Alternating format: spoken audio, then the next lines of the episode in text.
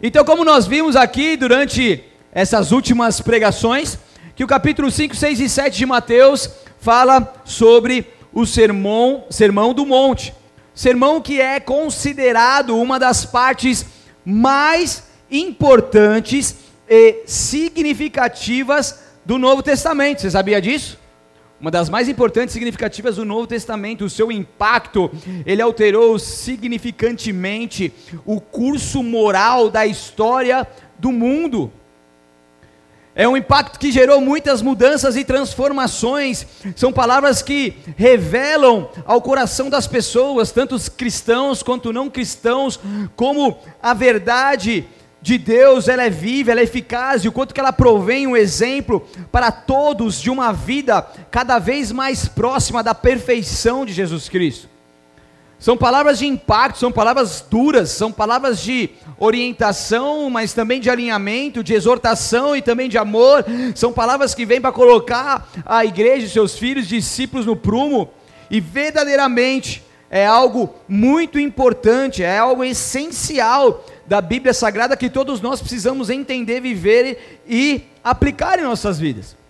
Porque são ensinos que falam sobre a verdade do relacionamento entre Deus e o ser humano e do relacionamento entre as pessoas, o quanto que é importante nós termos essa bênção sobre nós, termos essa abundância, quanto o relacionamento direto com o Pai, quanto ao nosso relacionamento com o nosso próximo o quanto que precisamos estar bem alinhados e bem quanto a isso. E Jesus em todo o tempo ali falando e exortando-nos para realmente aplicarmos isso em nossas vidas. E aqueles que entenderem e levarem a sério esses ensinamentos descobrirão que a vida mudará. Amém? Se você colocar em prática tudo isso que você tem aprendido aqui, se você verdadeiramente entrar de cabeça e com todo o teu coração em todas essas verdades que Deus tem proferido para nós, verdadeiramente a sua vida será mudada, transformada pela glória dele, porque não tem como nós ficarmos apáticos mediante a tanta revelação de Deus, a tanto ensinamento e simplicidade do Evangelho de Cristo para todos nós. Estão comigo ou não? Então é colocar isso em prática, por mais difícil que muitas vezes seja, por mais distante que muitas vezes estejamos, mas só o fato de nós nos empenharmos quanto a isso, isso já vai fazer toda a diferença, isso já vai mover os céus e a terra, e isso vai dar um dínamo sobre nós, para que verdadeiramente nós possamos agir. E quando nós fazemos isso, eles passarão quando a gente aplica isso, a gente passa a conhecer a si mesmo, nós encontramos Deus e então entraremos no reino dos céus, mesmo quando nós estivermos aqui na terra, porque Deus, Ele tem o céu para nós na terra, amém? Antes de vivermos na morada celestial e por toda a eternidade com o Pai, nós temos o livre acesso ao trono de Deus. Nós temos o livre acesso ao reino de Deus na terra. E quando nós entendemos e vivemos isso, nós passamos então a desfrutar do céu na terra, do sobrenatural no natural, dos milagres em cima daquilo que é impossível. Amém? Então, quando nós entendemos e vivemos isso, o impossível se torna possível, as coisas começam a, a, a se desenvolver, a, a, a fluir de uma forma sobrenatural. É quando a glória de Deus vem, se manifesta, e a gente então passa a viver dentro dessa glória, debaixo dessa glória, e passamos então a crescer com o Senhor em cima disso. Então, quando nós entendemos isso, passamos verdadeiramente viver esse céu na terra. E eu não sei você, mas eu sou desesperado pelo céu na terra. E aqueles que que tomam por esforço, eles então conseguem ter essa vivência do reino nessa terra. Tem que ser violento, amém? Tem que ser aguerrido, tem que ter tem que ser guerreiro, tem que desembanhar a espada para que a gente possa viver isso. Não é de qualquer maneira, não é de bandeja que vem as coisas. John Wesley, um avivalista do século XVIII, ele considerou esse sermão do monte com muita seriedade, tanto que ele dedicou 30% de seus sermões doutrinários para explicações sobre as verdades do Sermão do Monte. Em 1735, Wesley começou então a trabalhar em seus sermões, comentários, então eram sermões bem elaborados ali, que existiam seus comentários. E em 1750, 15 anos depois, ele finalizou então seus 13 sermões. Em 15 anos, ele dedicou a sua vida para que pudesse produzir 13 sermões baseado no Sermão do Monte. Vocês estão comigo ou não? Porque quanto mais ele, imagina, a gente ficou 14 pregações, ele ficou 15 anos, né? O tanto que tem de aprendizado, o quanto que tem de essência em tudo isso. E ele dedicando a sua vida ao mergulhar nesse conteúdo, ele começou a ter experiências incríveis com Deus. Ele começou a ser chacoalhado pela glória de Deus, ele nasceu de novo. E daí ele foi impulsionado por Deus para iniciar ao ar livre a pregação que ofereceu também o novo nascimento com o Espírito Santo a milhares de trabalhadores ingleses não convertidos. É um homem que saía para as ruas, ele pregava com intrepidez, com ousadia, com unção. Ele pregava e 30% das suas pregações e sermões foram baseados na essência do Sermão do Monte. E isso mostra a seriedade que ele é para todos nós cristãos. O quanto que é importante nós aprendermos tudo isso. O quanto que é importante nós vivermos tudo isso, porque Jesus veio para nos dar vida e vida com a máxima abundância. Vida que verdadeiramente sobeja, vida que verdadeiramente flui em abençoar também outras pessoas, porque o propósito do Sermão do Monte é levar-nos como filhos de Deus para essa vida abundante. É quando nós entendemos, quando nós aplicamos e vivemos, e a gente passa a sair dessa esfera superficial, dessa esfera natural, e a gente começa a adentrar num novo nível de experiência com Deus é quando nós nos permitimos viver isso. E o quanto que me alegra ver pessoas que estão 10, 15, 20 anos no Evangelho e começam a abrir o seu coração, porque às vezes quando a gente fica velho de igreja, a gente fica tudo, né, a gente molda algumas coisas, a gente coloca limites, mas aí Deus vem para quebrar o vaso. E quando Ele vem Ele quebra, Ele começa a ensinar novas coisas. E a gente começa a aprender, e daí vem um renovo, vem aquele gosto de coisas novas, aquele cheiro de coisas novas, vem o bálsamo do Senhor, e a gente começa a então a desfrutar de uma vida muito mais abundante do que a gente já tinha vivido há 20 anos, 15, 10, 5, que seja, anos atrás. E é isso que é legal, é isso que é gostoso de viver com Deus, porque a nossa vida nunca é nunca é, é a mesma coisa. Ela, ela, ela, nunca, ela nunca se repete, a gente acaba abrindo nossos corações, a gente acaba vivendo de glória em glória realmente, de vitória em vitória, de experiência em experiência, de sobrenatural a sobrenatural, de impossível a impossível. Estão comigo ou não? E é isso que diferencia entre aqueles cristãos que têm fome e sede de Deus e buscam por mais dele, e com aqueles cristãos que simplesmente se acomodaram com aquilo tudo que já viveram. Então, quando a gente pega o Sermão do Monte, a gente vê palavras que aparentemente são muito simples, são palavras que, na verdade, é, é, os olhos humanos são para recém-convertidos, mas quando a gente começa a estudar e aprender, a gente fala: Meu Deus, como eu estou longe muitas vezes daquilo que Deus quer me alinhar. Como a gente está distante realmente daquilo que Deus tem para nós e de uma vida abundante, isso nos desperta. E quando isso nos desperta é bom, porque Deus só exorta aquele que ama. E quando Deus ele faz isso, ele está chamando a gente para o prumo de novo. Porque o que ele quer é que a gente viva uma vida abundante. Fala para o seu vizinho, Deus tem uma vida abundante para você. Amém? Você crê ou não? Nós aqui já aprendemos tantas coisas como as bem-aventuranças, como ser sal da terra e luz do mundo, sobre a palavra final de Jesus como verdade absoluta. Eu, porém, lhes digo, eu vos digo, a oração do Pai Nosso, onde uma simples oração que fazemos todos os finais de culto aqui, mas aprendemos tanto da sua essência, a importância do jejum, de seguir e servir apenas um Senhor, de não se preocupar sobre a questão do julgamento, que muitas vezes nós pecamos nisso sobre o pedir, buscar e bater, sobre a porta estreita e o último sermão que foi sobre os frutos por qual nós seremos conhecidos. Quanta coisa boa. Quanta verdade, quanta essência de Deus. E você precisa entender que tudo isso não foi pregado em vão, mas isso você precisa viver. E nós vamos finalizar agora essa série com Mateus capítulo 7, versículo 24 ao 27. Eu quero que você abra comigo, por favor. Mateus 7, 27, Mateus 7, 24 ao 27. Quem achou, dá um glória aleluia.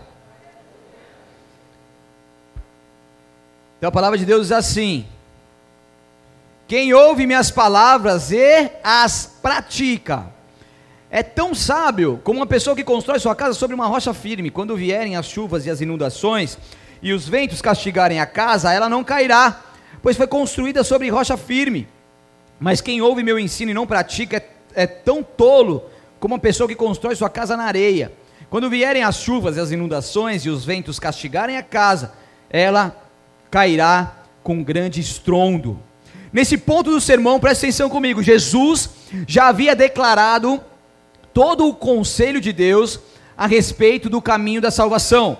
Então ele tinha orientado o povo, seus discípulos, nossas vidas hoje, sobre dando-nos conselhos, direções, mostrando-nos coisas a respeito do caminho da salvação para a vida eterna. Depois, também havia observado os principais obstáculos aos que desejavam andar no caminho da salvação. Eu estou te ensinando o caminho da salvação, mas também estou te orientando que você, para trilhar ele, você vai ter obstáculos. Esses obstáculos são esses, esses e esses. Como que você vencerá? Assim, assim, assim. Então comigo ou não? Jesus, na sua no seu plano perfeito ali muito bem nos orientando como começo, meio e fim. Agora, no Mateus 7, últimos versículos, ele conclui o sermão com essas importantes palavras, e é como se ele estivesse colocando um selo em sua profecia. Ou seja, vocês aprenderam, vocês foram aconselhados, vocês aprenderam sobre os obstáculos, estou resumindo bem aqui, e agora vocês precisam entender uma coisa. Tudo isso que vocês aprenderam, vocês ouviram, vocês precisam praticar. Porque se vocês não praticarem tudo isso que eu te ensinei, o que, que, vocês vão fazer? Vocês vão construir a casa na, na areia. Agora, se vocês verdadeiramente entenderem tudo isso e aplicarem essas palavras, você será uma pessoa sábia e que verdadeiramente construirá a sua casa num firme fundamento. E isso fará toda a diferença. Ok? Então não adianta a gente vir só nos cultos, não adianta a gente só ouvir os sermões, não adianta a gente só anotar ou a gente só repassar se nós não vivermos. Amém? Fala para o seu vizinho, você está vivendo a palavra ou não? Fala com voz de profeta, sim ou não? Tem gente que nem responde, dá uma risadinha, baixa a cabeça. Mas você vai sair daqui hoje estimulado, avivado, por Deus, ativado por Ele, chacoalhado por Ele, para que a sua vida nunca mais seja a mesma, em nome de Jesus, amém? Deus vai vir com violência espiritual aqui, vai chacoalhar alguns, você vai acordar, você vai sair daqui que nem barata tonta, mas você vai entender que isso é para o seu bem, você vai acordar. Tem pessoas que estavam numa sonolência espiritual aqui, mas o Senhor vai acordar essas pessoas dessa sonolência espiritual. Tem pessoas que estavam fazendo do pecado como algo comum e você não está conseguindo enxergar isso como pecado. Para você está tudo bem, mas o Espírito Santo de Deus vai vir com violência espiritual aqui e você vai acordar. Você vai cair as escamas dos seus olhos e você vai enxergar aquilo que Deus está te mostrando e com isso Deus vai te dar o alento e você vai declarar basta a tudo aquilo que você vivia e vai começar uma nova vida com Cristo, se você crê, aplauda ele bem forte. Aleluia! I believe!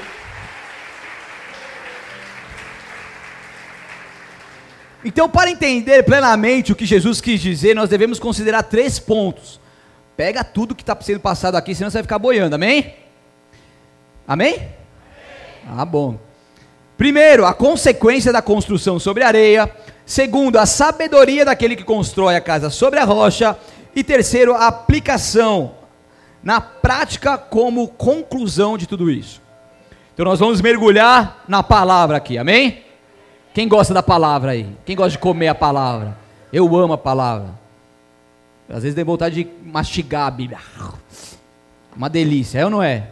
Quando você vai lendo, você vai sendo abençoado por Deus, Deus vai te falando. Eu amo a palavra de Deus, ela é viva, ela é eficaz, ela não é um jornal, não é um livro comum, ela é palavra de Deus. Amém? Nós precisamos ser apaixonados por essa palavra. Então, antes desse texto, eu não mencionei aqui, mas Jesus, ele diz o quê? Nem todos que me chamam Senhor, Senhor entrarão no reino dos céus. Você achou que ia pular essa parte, né? Já estava dando glória a Deus, né? O que, que isso quer dizer? Trata-se de pessoa que pensa em ir para o céu, mas por qualquer caminho diferente, fazendo as coisas do seu jeito, de qualquer maneira. Nós podemos fazer diversas coisas aparentemente boas. Nós podemos pregar o evangelho, nós podemos ajudar o nosso próximo. Nós podemos explicar os mistérios do reino, falar em língua, nós podemos demonstrar o poder de Deus, andar no poder e demonstrar o poder de Deus. E por essas nossas ações, pessoas pessoas podem ter ser abençoadas, serem salvas. Mesmo assim, é bem possível que isso não seja mais do que dizer Senhor, Senhor. Estão comigo ou não? Nós podemos, pela graça de Deus, resgatar almas do inferno, levar pessoas ao, a viver um sobrenatural com Deus, o reino dos céus, mas podemos também jamais entrar nele. Nós podemos estar livres de toda impureza, impiedade e injustiça quanto a qualquer ato exterior, mas não somos salvos por essa justiça exterior, como a gente aprendeu aqui. Isso também não passa de dizer Senhor, Senhor. Se nós não formos além, jamais entraremos no reino dos céus. Dizer Senhor, Senhor pode implicar o que costumamos chamar de boas obras, daquilo que os hipócritas fariseus faziam, aparentemente eram cumpridores da lei, aparentemente faziam algo que o povo ovacionava, recompensava com as palmas, mas isso estava completamente fora da vontade de Deus. Eles faziam boas obras, mas eles não estavam se salvando, eles não estavam permitindo que a palavra de Deus verdadeiramente entrasse no seu coração e eles então construíssem a sua casa na rocha. Só que há uma enorme, é, é, enorme é a distância entre as boas obras e o reino. Estão comigo? Não é o fazer, fazer, mas é o viver o reino interior do céu, agora aberto na alma daquele que crê. Porque o reino é semeado primeiro no coração, como uma semente, depois desenvolve e produz grandes galhos em que crescem todo o fruto da justiça, toda boa atitude, toda boa palavra e toda a boa obra. Mas o reino é semeado primeiro no coração, antes de vir as boas obras. Estão comigo? E é isso que faz a diferença. Então não dá para ter uma vida na areia que aparentemente está bem, que aparentemente está bonita, formosa, intacta ali. O que Jesus está falando aqui, que muitos fazem coisas aparentemente boas, mas quando subir lá e falar Senhor, Senhor, ele vai falar: Eu não os conheço, aparta-se de mim. Você tem noção que é isso? Isso quer dizer com mais o evangelho de dentro do que o evangelho de fora. A glória ela tem que vir dentro de nós para que ela se manifeste fora. As boas novas de Cristo tem que primeiro cortar aqui dentro para que corte fora. A gente precisa primeiro que o reino de Deus se manifeste aqui dentro para que se manifeste fora. Porque não adianta nada a gente fazer tantas coisas boas e bonitas para todo mundo, se nós não estamos permitindo nos abrir para essa transformação genuína que vem de Deus. E o que Jesus está falando aqui, ei, é o momento de nós avaliarmos as nossas vidas de nós verificarmos aquilo que precisa ser mudado, transformado por Ele. Amém? Vem batalha mais forte por aí, vem coisas novas por aí, vem avanços por aí, mas nós precisamos nos alinhar urgentemente, e Deus está conosco, amém? Você não está sozinho, Deus é contigo, Deus te orienta, Deus adestra as tuas mãos para a batalha, então não se perca, e não se deixe levar pelas correntes do mal, mas se firme em Deus. Porque a pessoa que edifica a sua casa sobre a rocha, ela é sábia. Ela vive uma inteligência divina, ela aplica aquilo que ela, que ela entende como verdade de Deus. Ela lança Jesus com o seu único fundamento, ele fixa sua fé na pedra angular, na pedra de esquina e coloca todo o peso da sua alma sobre ela é onde tudo aquilo que vai fora do esquadro da pedra angular não vai ficar, mas vai sendo enquadrado novamente para que cresça sobre o firme fundamento da pedra angular. É a vida que vive, aonde vivemos pela fé naquele que nos amou e se entregou por nós. Viver alicerçado na rocha é ter uma vida fundamentada na palavra. É uma vida de santidade, felicidade, louvando a Deus e fazendo todas as coisas para a tua glória. É uma adoração a Ele. Não é uma vida, logicamente, imune de problemas, amém?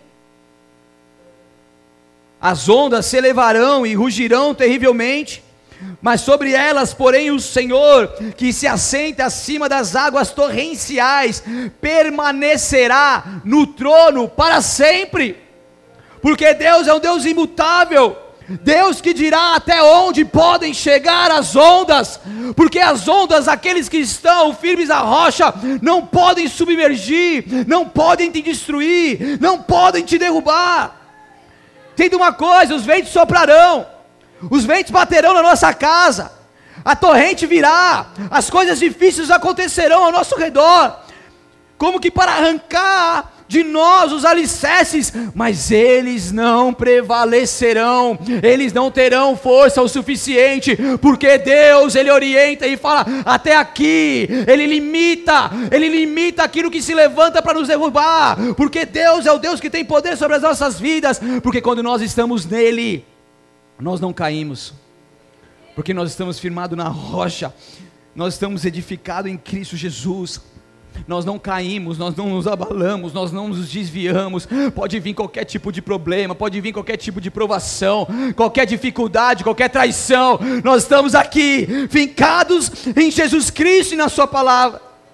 Porque aquele que ali edifica não temerá, mesmo quando vierem as chuvas e as inundações e os ventos castigarem, castigarem e castigarem a sua casa.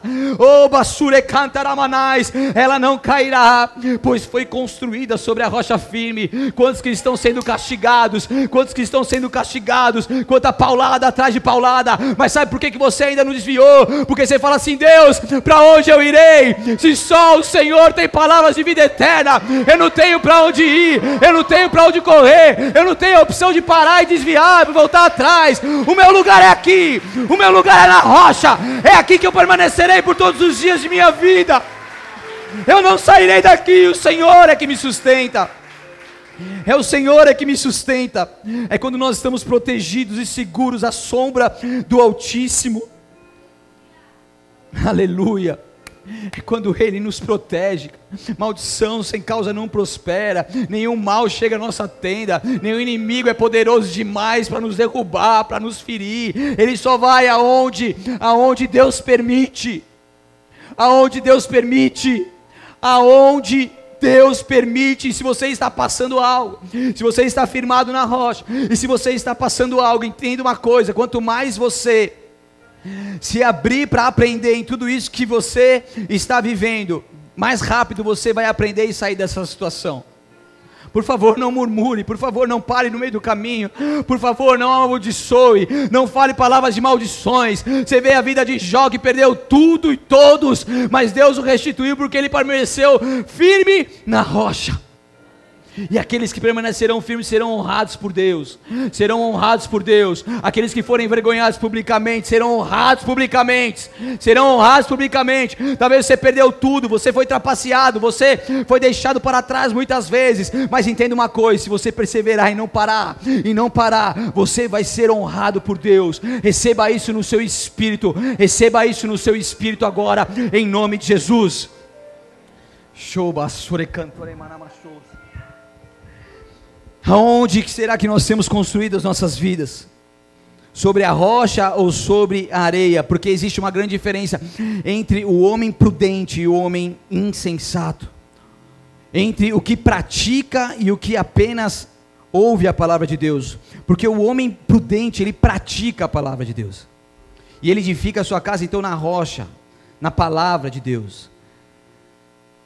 Nós somos provados de diversas maneiras.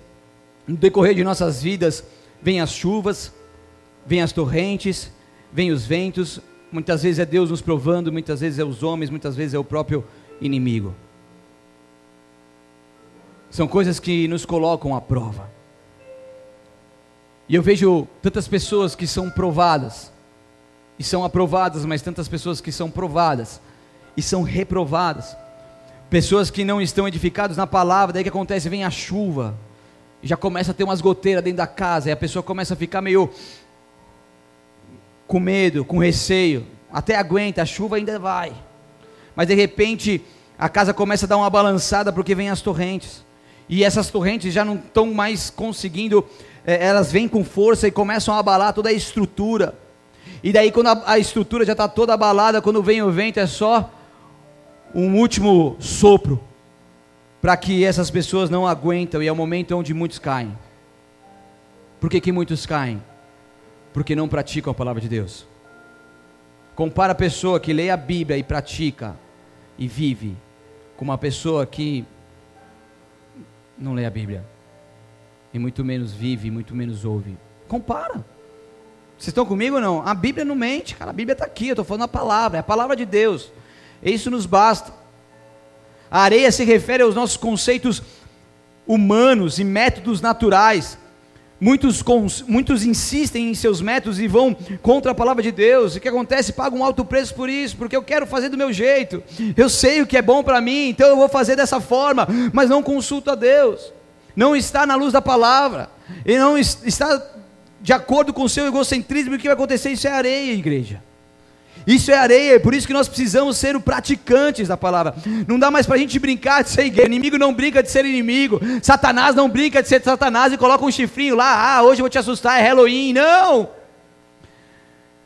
Demônios estão em todo o tempo, principados e potestades estão dando ordens aos demônios ali, hostes malignas em todo o tempo, travando uma batalha celestial contra as nossas vidas. E se a gente continuar ficando apático quanto a isso, nós sofreremos derrotas. É necessário nós levarmos a sério o Evangelho de Cristo.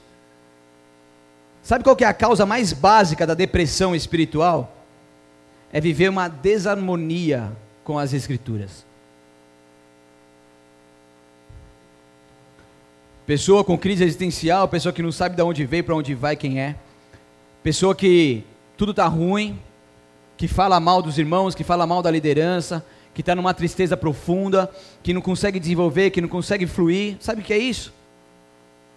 Desarmonia com a palavra de Deus. Estão comigo ou não? Quem está firmado na palavra não adianta, cara. Não se abala. Não se abala. Jesus é o Verbo vivo que veio do céu.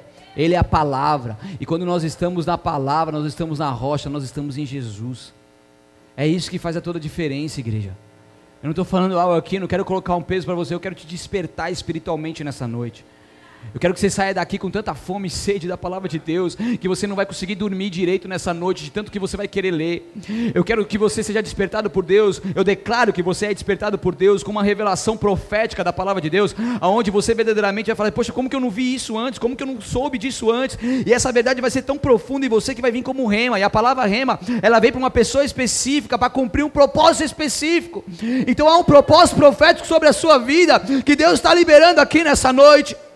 Deus está liberando propósitos proféticos sobre você. Aleluia. E você pega pessoas que vêm me procurar, Deus, ô oh, pastor, estou com uma luta, tal, que não sei o quê. Casais principalmente. Aí você fala, tá, beleza, e aí? Tá orando? Ah, pastor, sabe como que é, né? Mas tá comendo, vendo Facebook, entrando no Instagram, fazendo figurinha, postando figurinha, trocando figurinha. Porque tem gente que não tem que fazer, só faz figurinha, né? Vocês riem, né? Mas é, é, real. Quanto tempo você gasta fazendo, trocando figurinha? Tem gente que tem tanta figurinha. Eu falei, meu Deus, como que o cara faz para salvar tudo isso? Daí ele vai procurar uma figurinha e ele fica lá. Acho que ele perde uns 5 minutos para colocar uma figurinha, porque não é possível. Vocês estão aqui ou não? Vocês riem, né, mano? Nem sei onde eu estava. Ah, tá. E as pessoas vêm aqui, pô, tá difícil. Pô, que não sei o quê, não tá legal. Tá, beleza, como que tá? Sua leitura da palavra. Ah, pastor, eu tenho um aplicativo lá no, no, meu celular, daí todo dia de manhã apita um versículo lá, daí eu pego e leio aquele versículo. Falo, Nossa, que legal, cara. Você lê um versículo que apita no seu aplicativo todo dia. Você é um fanfarrão mesmo, né?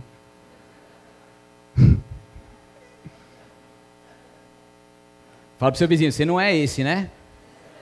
Você pega a Bíblia e mastiga a Bíblia, né? Tem gente que nem se mexe nessa hora. Mas Deus está falando, tá? Não fica bravo comigo, tudo bem? Fala assim, pastor, eu não fico bravo com você. Eu recebo essa palavra. Eu recebo essa ativação. Em nome de Jesus. Amém. Glória a Deus. Aplauda ao Senhor.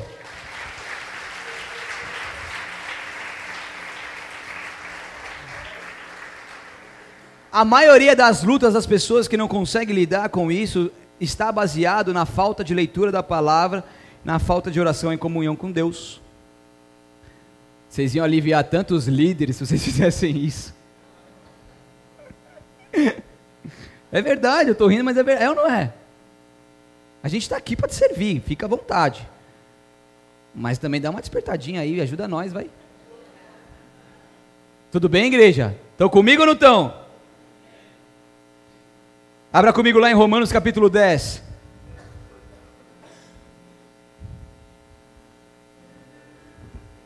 Romanos 10, 16 e 17. Por isso que a gente fez um plano anual aqui da leitura bíblica. Você faz, pô, mas é difícil, três, versi três capítulos por dia, é tão fácil. A gente gasta tempo com tantas outras coisas. Tem gente que está tanto tempo na igreja, nunca leu a Bíblia inteira. Quem já leu a Bíblia inteira uma vez na vida? Levanta a mão. Só isso? Levanta bem alto. Duas vezes na vida. Três. Quatro. Cinco, seis, sete.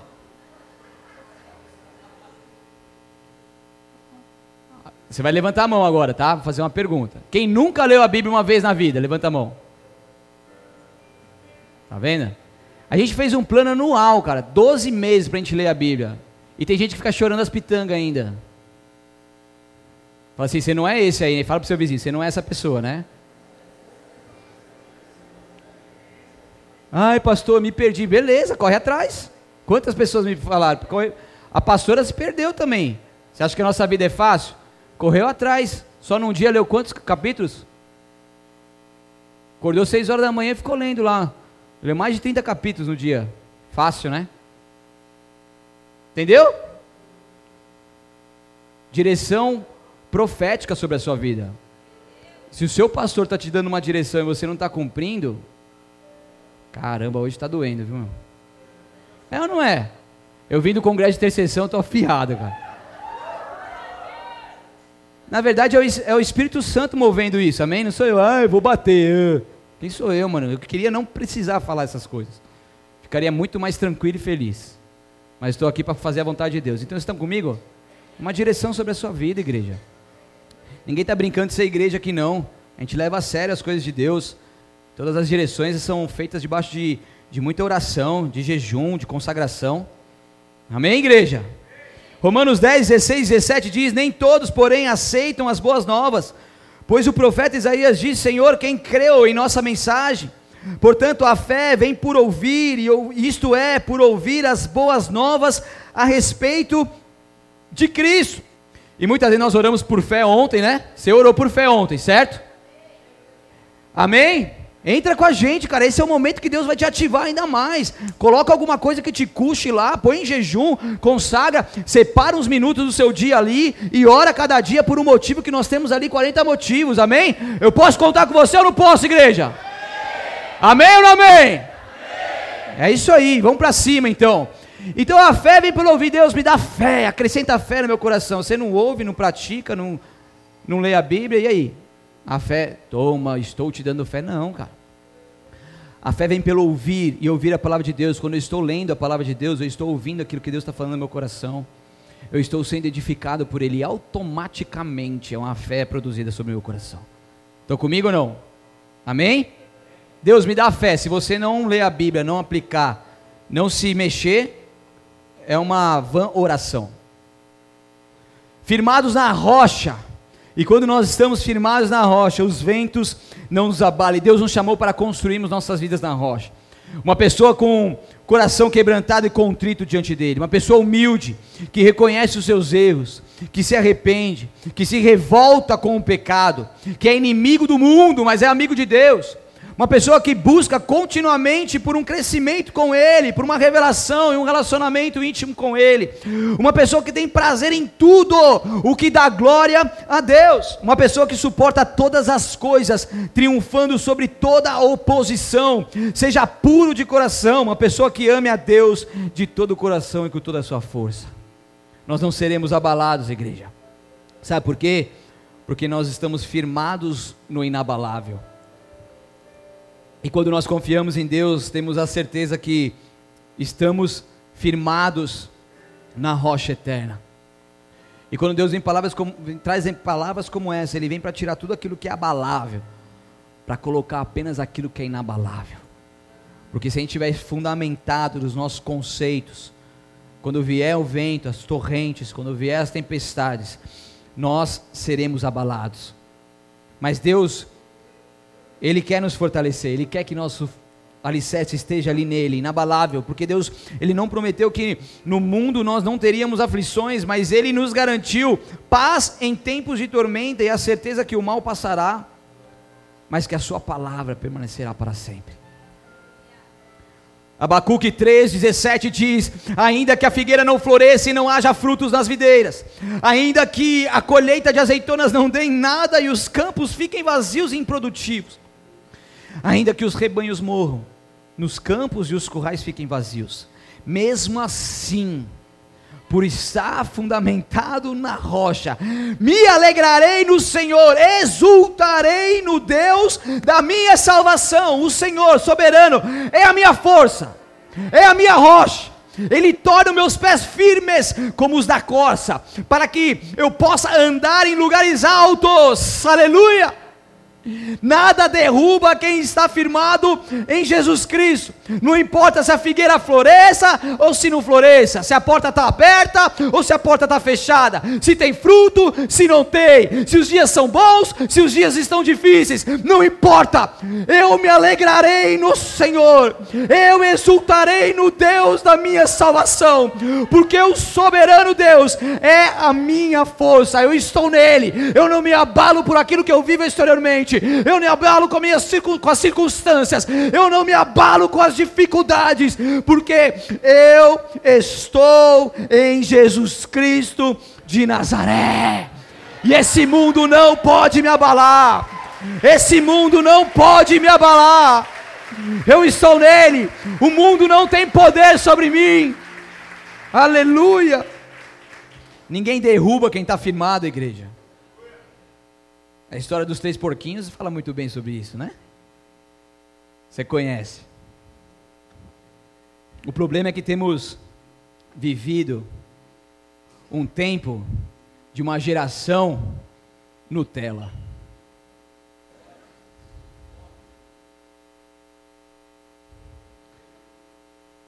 Geração Nutella. Uma geração que não sabe tomar bronca.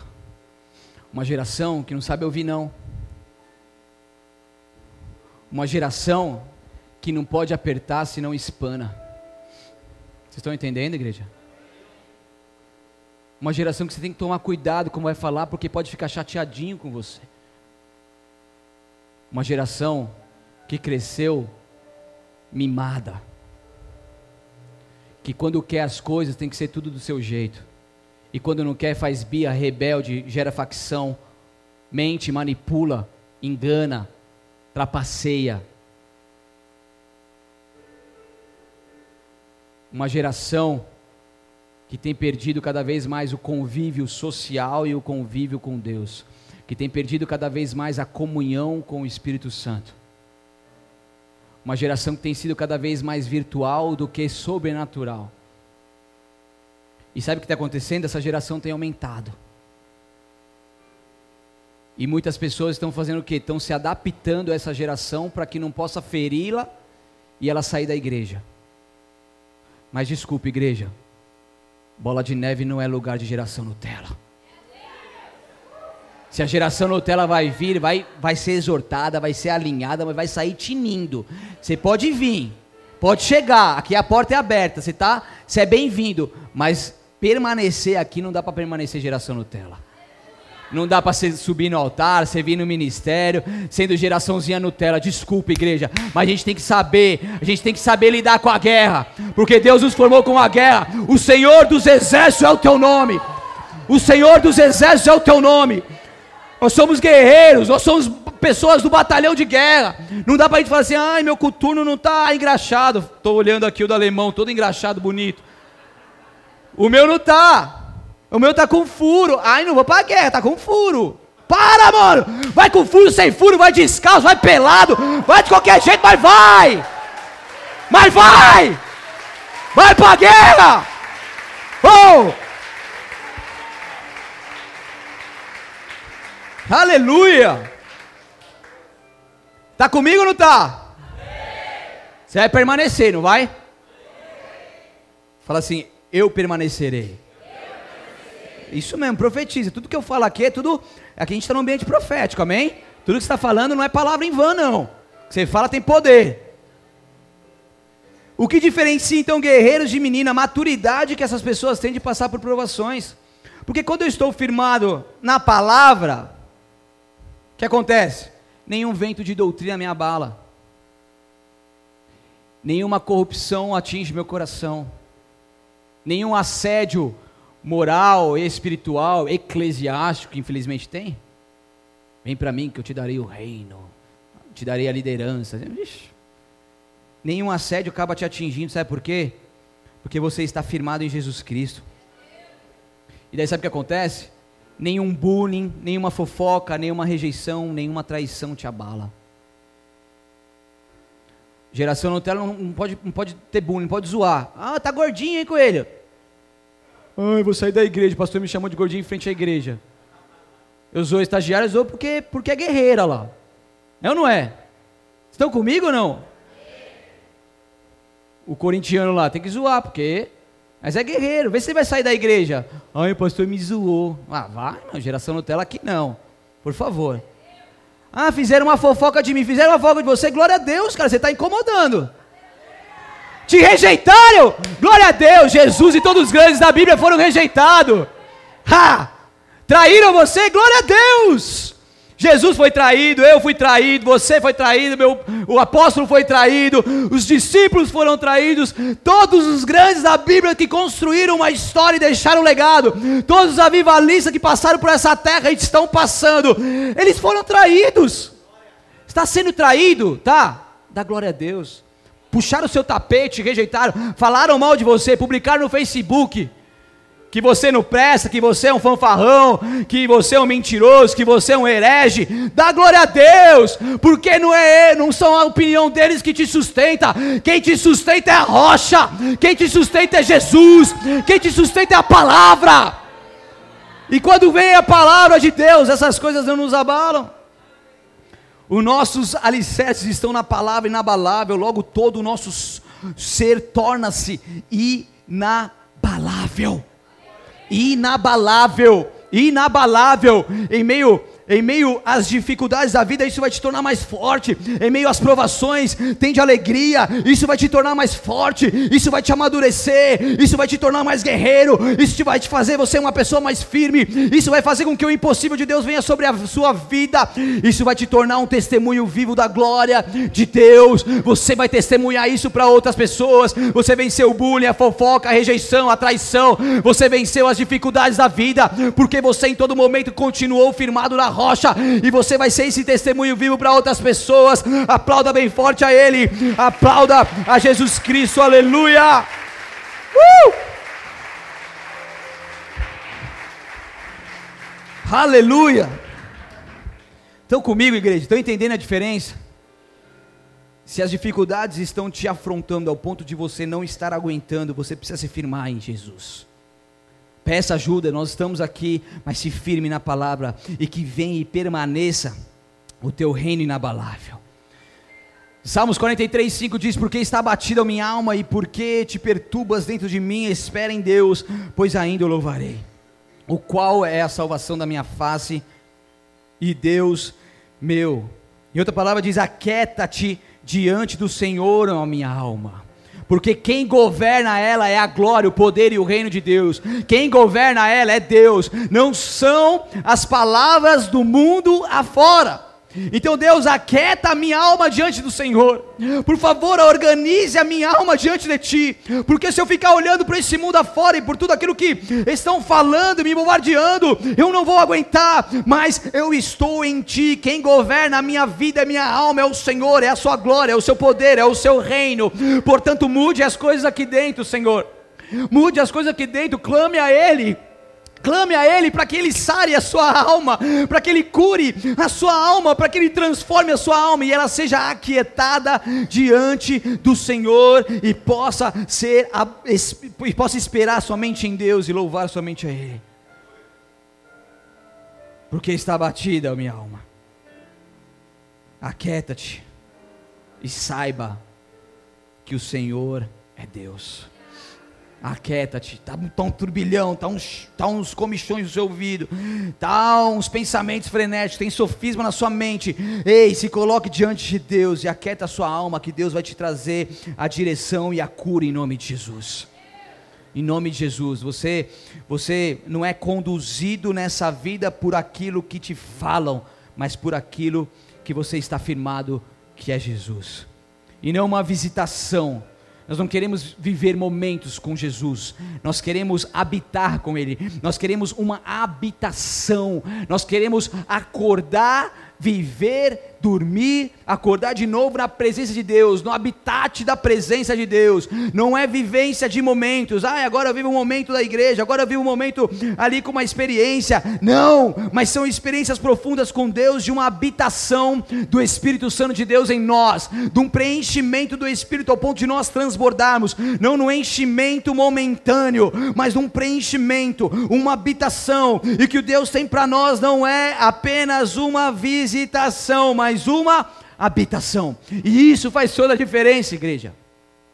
Isso faz toda a diferença. a gente pode viver o que está escrito lá em Isaías 43.